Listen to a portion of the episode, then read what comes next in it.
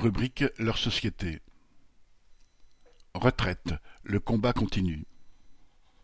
Dans son communiqué, l'intersyndicale a appelé à « durcir le mouvement » et à « mettre la France à l'arrêt » le 7 mars. Quelles que soient les intentions et les moyens mis en œuvre par les directions syndicales, il faut se saisir de cette journée pour amplifier la riposte à la réforme des retraites du gouvernement.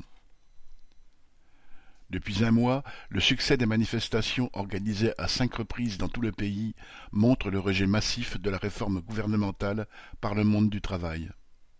L'ampleur des manifestations a largement dépassé le cadre habituel, avec des cortèges très fournis, particulièrement dans des villes moyennes, et la participation de nombreux travailleurs, y compris du privé. On aurait pu craindre que le 16 février, la dernière journée de grève et de manifestation, soit un échec, alors que le 7 mars apparaissait comme la véritable prochaine étape. Mais la participation aux manifestations a de nouveau été importante et le moral était toujours haut dans les cortèges et les rassemblements. Pour autant, il est clair que, pour être victorieux, le mouvement doit prendre une autre ampleur.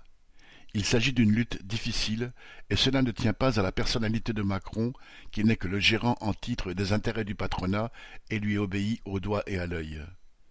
Dans cette période de crise générale du capitalisme et de guerre économique, la condition du profit est de faire les poches des travailleurs par tous les moyens.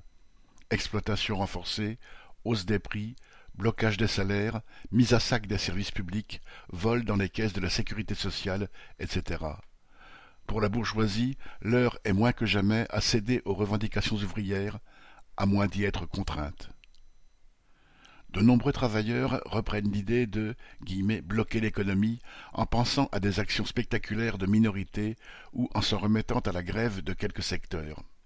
Face à une attaque générale contre le monde du travail, aucune grève par procuration, menée par une fraction seulement des travailleurs, qu'ils soient dockers, cheminots ou raffineurs, ne peut être victorieuse, même en étant soutenue par l'immense majorité de la population.